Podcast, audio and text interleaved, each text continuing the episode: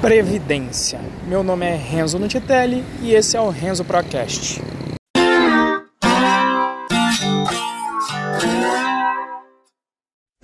Então, continuando a nossa série sobre leis trabalhistas, direitos ou deveres, hoje nós vamos falar sobre a previdência. Começando sempre pela visão do empregador. E essa área aqui começa, o, o, Brasil começa a mostrar suas caras, né? Aquele chamado custo Brasil e o custo da burocracia brasileira, né? Por quê? Porque o, o recolhimento da previdência depende do, de, de como a sua empresa ela é classificada, né? se ela é uma simples, se ela não é uma simples, etc.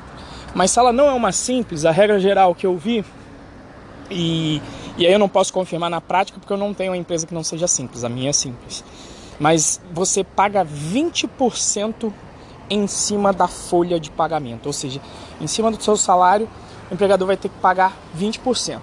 Então, relembrando que nós já chegamos no salário bruto depois de tirar depois de contabilizar 13 terceiro é, e terço de férias, nós já chegamos em 10 mil do salário bruto.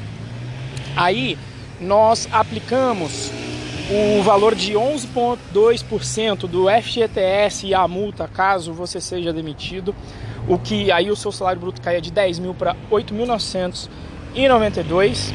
E aí agora a gente ainda tem que aplicar esses 20% da contribuição do INSS. Então, nesse caso, você ia fazer a mesma regra de 3 que a gente fez, só que agora é com 20 mais 11,2%. Então vai dar 31,2%.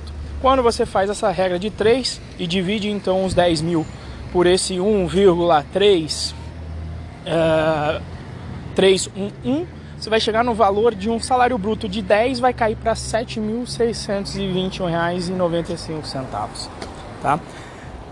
Para a empresa simples isso é mais tranquilo, porque o INSS ele já está embutido no, no imposto simplificado que a empresa já paga. E aí, de novo, mas ainda assim, dentro das simples existem algumas categorias. Se você conseguir cair em uma empresa de anexo 3, é, você paga só 6%. Tá? Infelizmente, desenvolvimento de software ela cai no anexo 5, só que aí depende da tua folha de pagamento. Né? É, é se você vai cair para o anexo 3 ou não. E no anexo 5 as, as alíquotas são bem maiores durante a live do YouTube eu pretendo eu pretendo abordar e um, explicar essas alíquotas e o tal do fator R da, da folha de pagamento, mas eu não vou fazer isso aqui agora, eu vou deixar para a live, tá? Mas se você conseguir cair, por exemplo, empresa de treinamento informática, que é o meu caso, beleza, cai no anexo 6, bonito. Se você está pretendendo trabalhar como PJ sem sem funcionário nenhum, aí você tem que brincar depois com o fator R. Mas se você conseguir se estar e exercer uma atividade que caia no anexo 6, aí beleza, você vai pagar 6% desde que você fature é, abaixo de 180 mil. Aí, quando o faturamento vai subindo, você tem umas alíquotas maiores, mas para o nosso exemplo, supondo aqui que você está abaixo dos 180, tem ali dentro desses 6% já estarão embutidos o INSS. Então veja que o seu salário bruto, que poderia ficar em 10 mil reais, cai praticamente em 25, 24% aqui, basicamente, 24 e pouco por cento. Né?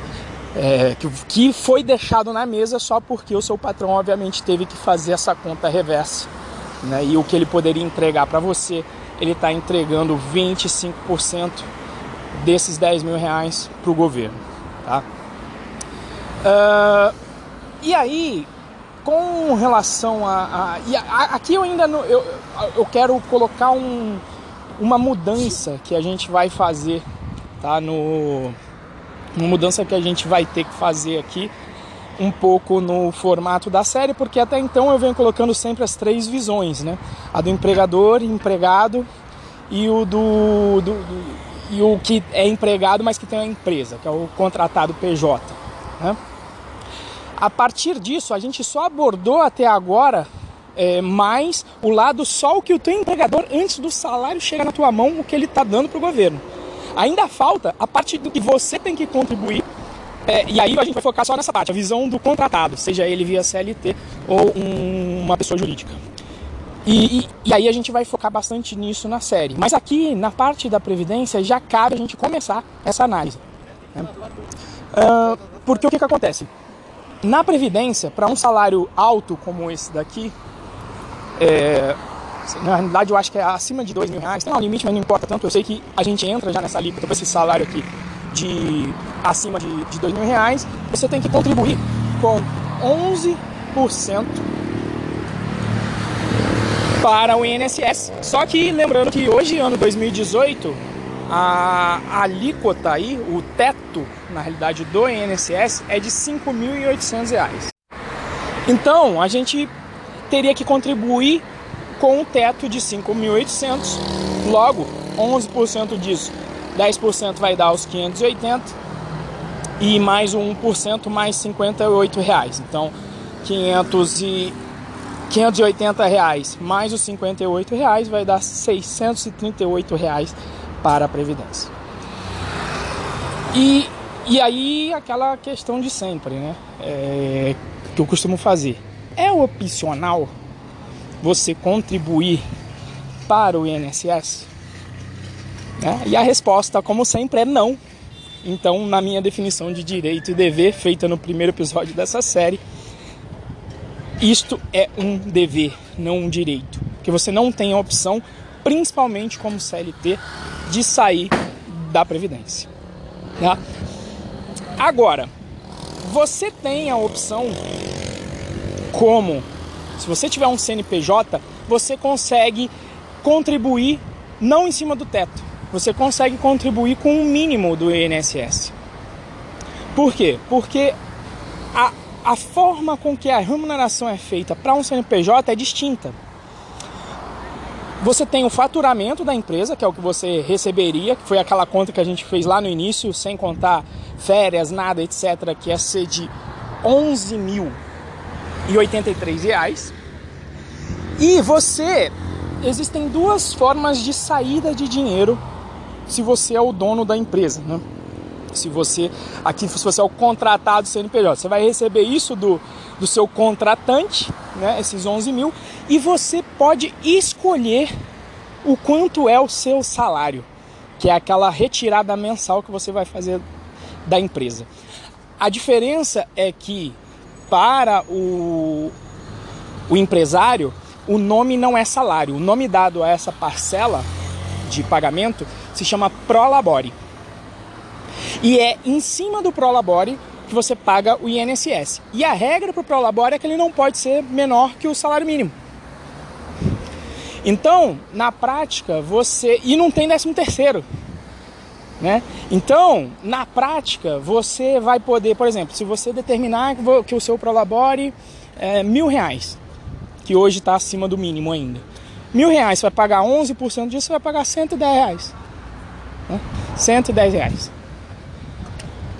E aí, se você pegar ali o, o, o e considerar isso durante o ano, né? ou nem, nem vou considerar durante o ano para não, não bater em cachorro morto, vamos só considerar a diferença de 100 reais para 638 reais tem uma diferença de 538 reais por mês. Então, em vez de contar com a previdência, você pega esses 538 reais e aplica. Arredonda aí, arredonda para 500 para a conta ficar fácil. 500 você vai ter 6 mil é, por ano de sobra, né? 6 mil por ano. Eu tenho 35 anos. Nas regras atuais, e a gente vai discutir isso sobre as regras atuais, vai demorar 30 anos para me aposentar perante as regras atuais. Isso vai dar 30 anos. Né? Então, se tem 6 mil por ano, em 10 anos vão ser 60 mil. E em 30 anos eu vou ter 180 mil na minha mão, não estou nem considerando a parte de investimento do que, que você pode fazer com esse dinheiro de investir no que você quiser e aplicar aí um rendimento bacana. Né? E aí, qual que é a questão com tudo isso? Se você. E aí você tem que, na verdade, observar o contexto da nossa previdência atual, né, cara? O valor da nossa previdência atual, o contexto. Hoje a gente está com uma reforma da Previdência, que ainda não. Ainda estamos aqui no mês de março de 2019, a reforma da Previdência proposta pelo governo Bolsonaro com seu ministro Paulo Guedes é de que nós tenhamos que nos aposentar com contribuição mínima de 20 anos. Contribuição mínima não importa tanto aqui para o nosso estudo, mas que você só vai fazer jus a 100% do valor contabilizado da sua aposentadoria se você trabalhar 40 anos. Se você tiver só os 20, você sofre um, um pedágio que eles chamam de 60%. Como é que é feito o cálculo da aposentadoria? Você pega os seus 80% maiores salários, né, ou então tira os 20% menores salários dessa conta, pega aí, faz a conta média disso, você tem qual seria o seu valor de aposentadoria, mas se você não, não passou esses 40 anos, você na verdade tem o tempo e tem o degrau, né, mas o tempo mínimo, se você se aposentar ali com a idade mínima e com a contribuição mínima, não deu os 40 anos, você vai ter ali começando com 60% disso. E, e aí é um problema, porque aí você vai ter que trabalhar muito mais para começar a receber da aposentadoria. Então tem isso. E, e, a Previdência tem um problema também. É que o direito adquirido que vale pra gente é só, só vale depois que você aposenta. Até você aposentar, as regras aqui mudam. Veja só nos últimos anos o que mudou passou de contribuição mínima de 0 para 15 anos, é, depois teve a regra 85, 85 90, 85 95, que foi a transição que a Dilma colocou. Agora o Paulo Guedes está querendo fazer essa. Pode ser que tenha outra. Você nem sabe se vai ter aposentadoria lá no final. E aí qual é o problema? Se as regras não são claras e não estão bem definidas, você tem esse risco enorme. E aí você não, não tem como hackear e otimizar isso se as regras não estão definidas. E aí o que eu, Renzo, e aí é a minha opinião pessoal, o que, que eu avalio vendo esse contexto? Primeira coisa, amigos mais velhos que se aposentaram com salário, com aposentadoria próximo ao teto, reclamam que o aumento dado ao, ao as aposentadorias sempre é abaixo, assim, sempre é muito baixo. E eles falam, olha, eu me aposentei com um teto da época e hoje eu, sei lá, eu, eu ganhava cinco salários mínimos quando eu me aposentei, agora eu ganho três. Então esse rendimento é um aumento que nunca acompanha o salário mínimo. Ele vai rendendo menos. Né? Porque é aquela coisa de não, não né, os, os, os, que têm mais têm que contribuir mais. Né? E aí vem essa questão. Então eu vejo eles muito, reclamando muito sobre isso. E tem uma outra coisa. É, como, como a gente tem a política assistencialista de achar que quem paga menos sempre tem que. Né, quem, quem tem menos tem que contribuir menos, e eu acho que faz sentido isso, mas a gente tem que jogar com a regra, com a regra embaixo do braço. Né? Então, o que, que acontece? Hoje, essa regra do pedágio de 60%, ela vale, mas desde que a sua aposentadoria não vai ficar abaixo do mínimo. Por quê? Porque as, as pessoas têm a ideia do que o salário mínimo já é o mínimo para você viver. Então eu não acho que essa é uma regra que vá mudar assim na Previdência. Que vão aceitar pagar menos que o mínimo porque politicamente alguém teria que gastar é, é, muito cartucho político e isso, se aprovado no Congresso, sofreria uma pressão é, tremenda. Então eu não acho que isso vai acontecer. Então, na prática, o que acontece? O pedágio de 60% ele não se aplica ao salário mínimo. Então, qual que é a minha otimização dado todo esse cenário de incerteza? Para mim, dado todo esse cenário de incerteza, compensa você investir o mínimo que for possível na previdência. Primeiro, porque você não sabe a regra, e segundo, porque eu acredito que a regra do salário mínimo não vai cair do pedágio. Então você pode se aposentar, deu a idade mínima, você já pode se aposentar. Então, para mim, o que vale a pena é você contribuir com o mínimo, ponto, acabou, e fazer a sua reserva aí com aquela grana que sobrou. Aqueles né, 6 mil reais que eu mencionei aí por ano, você ir investindo e fazendo o seu colchão financeiro de forma privada ou da maneira que você achar uh, mais relevante. Né? Inclusive, enfim, aí você vai investir e você vai tomar conta, então, uh, mais da, da sua vida e não vai deixar o governo. E, e, assim, o outro fator que me motiva bastante é que né, o pessoal vê, ah, estão ferrando com a Previdência tal. Aí eu olho e penso, cara, quando foi que político fez alguma coisa boa pro povão? Pra gente? Nunca fizeram. E você quer então colocar o seu futuro, o futuro da sua aposentadoria, o futuro da sua velhice na mão do governo? Eu não quero. Eu não quero, então eu, eu estou organizando a minha vida e é isso, essa é na realidade a grande motivação de eu começar essa série é compartilhar isso com você e se você achar interessante de repente você pegar alguma coisa que sirva para você, para sua vida, para você se organizar melhor. Né? Mas a gente ainda vai avaliar os outros aspectos, como eu falei, de da comparação do que você ainda paga como contratado, seja CLT ou PJ, a gente ainda vai fazer, continuar essa análise para você ver o quanto dinheiro fica na mesa aí para o governo quando você escolhe ser CLT e terceirizar todas essas coisas para uma outra pessoa. Porque de fato fica fácil, né? Você receber um salário por mês e não ter que fazer essas contas todas e não identificar quais são as regras do jogo e não ter um CNPJ, é, é mais fácil, você está na zona de conforto. Né? Você terceirizou isso para o teu patrão e para o governo. Né? Mas, é, como diz aí, inclusive eu gosto dessa frase do Henrique Bastos e já, já adquiri para mim, já me apropriei, é quando você terceiriza alguma coisa para você, você dá o direito para essa pessoa, inclusive, tomar o que é seu. E, assim, para mim isso não... para mim não funciona com o meu perfil, tá certo? Só para a gente finalizar essa parte, digamos, da visão do empregador, ainda teria mais conta para fazer aqui, tá? É sempre complexo. Quando eu fui fazer a mudança de CLT para PJ, comparar o meu salário de CLT com PJ foi bem complicado.